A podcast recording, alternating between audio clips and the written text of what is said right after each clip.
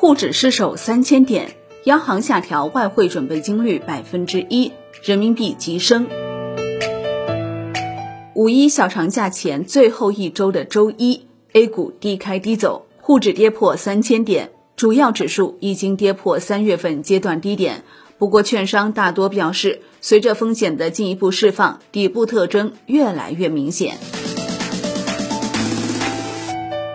截至四月二十五号收盘，上证指数跌百分之五点一三，报收于两千九百二十八点五一点；深成指跌百分之六点零八，创业板指跌百分之五点五六。万德全 A 总成交八千七百三十亿元，较前一交易日大幅放量逾千亿，同时指数也续刷近一年以来新低，呈现出量价齐跌的态势。考虑到当前指数已经跌破三月份几个阶段性低点，且当前经济仍然面临较为复杂的局势，市场短期能否见底还有待观察。从个股涨跌分布来看，上涨个股仅一百多家，下跌个股超过四千五百家。同时，跌停个股超六百家。考虑到创业板、科创板、北交所个股涨跌幅为百分之二十，事实上，跌停或跌幅超过百分之十的个股已经超过一千家。近几年，上证指数跌幅超过百分之三已较为少见，跌幅超过百分之五更是屈指可数。数据显示，沪指大幅下跌后，次日反弹概率较大。万德统计显示。二零一八年以来，上证指数跌幅超过百分之三的情况有十七次。从市场表现来看，第二天大概率翻红，后五天上涨概率也比较大。最近一次上证指数跌幅超百分之三的时候，是在二零二二年三月十五号，后一天和后五天分别上涨百分之三点四八和百分之六点三九。截止到四月二十五号，年初至今上涨个股共五百零九只，下跌个股超四千只。整体来看，市场呈现普跌局面。据交易所数据显示，截至四月二十二号，两市融资余额合计报一万五千一百六十九点八四亿元，连续第十二日下降，同时也是连续第二个交易日降幅超百亿元。但对比历史来看，该数值与2016年4月、2019年1月阶段低点相比，依旧处于较高水平。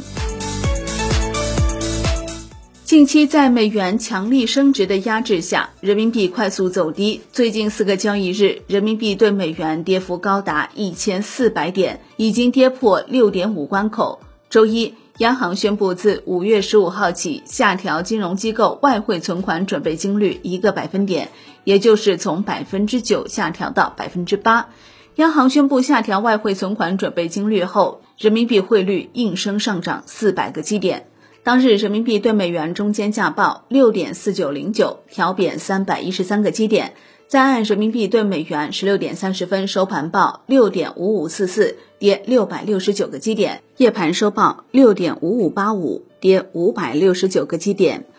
美联储主席鲍威尔二十一号表示，在通胀高企、货币政策宽松的环境下，将在五月利率会议上考虑加息五十个基点，并表示此后可能需要进行类似的加息。十年期美债收益率一度升至百分之二点九，创三年半以来新高。美元指数也在稳步攀升，目前已经是突破一百零一美元关口，有望突破二零一七年一百零三美元平台。光大银行金融市场部宏观研究员周茂华分析称，年内人民币适度贬值符合年初市场普遍预期，只是近期人民币汇率贬值节奏略快，引发市场普遍关注。周茂华表示，一方面是美联储政策急转弯拖累非美货币表现，另一方面对人民币汇率适度修正。去年四季度以来，人民币汇率强势表现略超预期，但受内外环境变化，人民币汇率出现一定修正。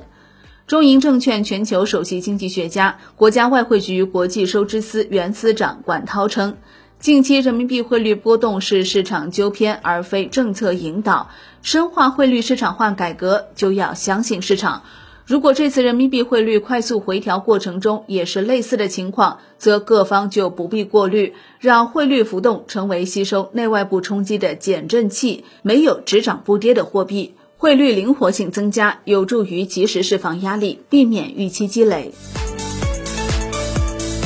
三千点以下，底部更近。华夏基金表示，经过前期的大幅杀跌后，A 股内在风险已经有了较为充分的释放，悲观预期也很大程度上在股价中得以体现。受多重因素压制，指数虽然短期难以反转，但当前时点已经不宜过度悲观。市场政策底已经非常明确，但过渡到市场底的确认需要时间。华夏基金建议，短期波动风险仍需要关注和防范，但中长期来看，市场的机会已经大于风险，左侧布局的机会，关注高景气度的成长方向。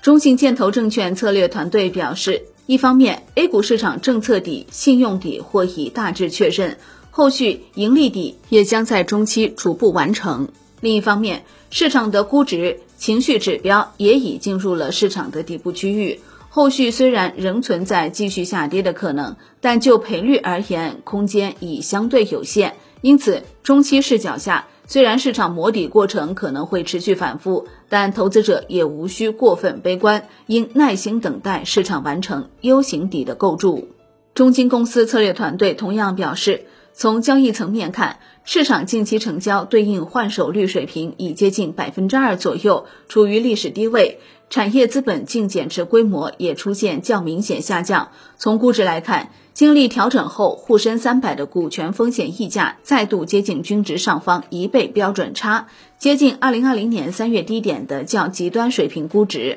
从市场行为来看，前期有相对表现的稳增长题材出现补跌迹象。国泰君安证券策略团队表示，当下 A 股市场业绩增长的确定性胜于业绩增长本身的价值。低风险特征应聚焦于低估值、有业绩、业绩确定的股票。建议投资者关注持有实物资产并具有稳定现金流的行业方向，如煤炭、化工资源品、银行等板块，以及政府支出主导的公共投资方向，如建筑、电力电网、风电、光电等。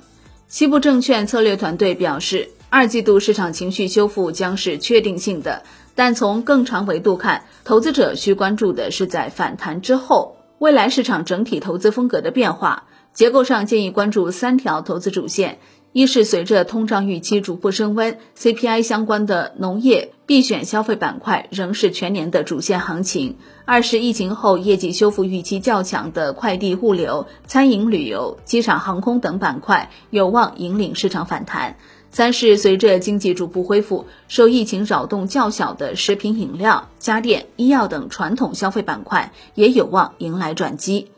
彼得林奇在回忆1987年美国股灾时说：“当时谁也搞不清楚，怎么一天之内道琼斯就崩了。基金经理们也很茫然失措，但他只记得一条真理：绝不在暴跌时卖出股票。”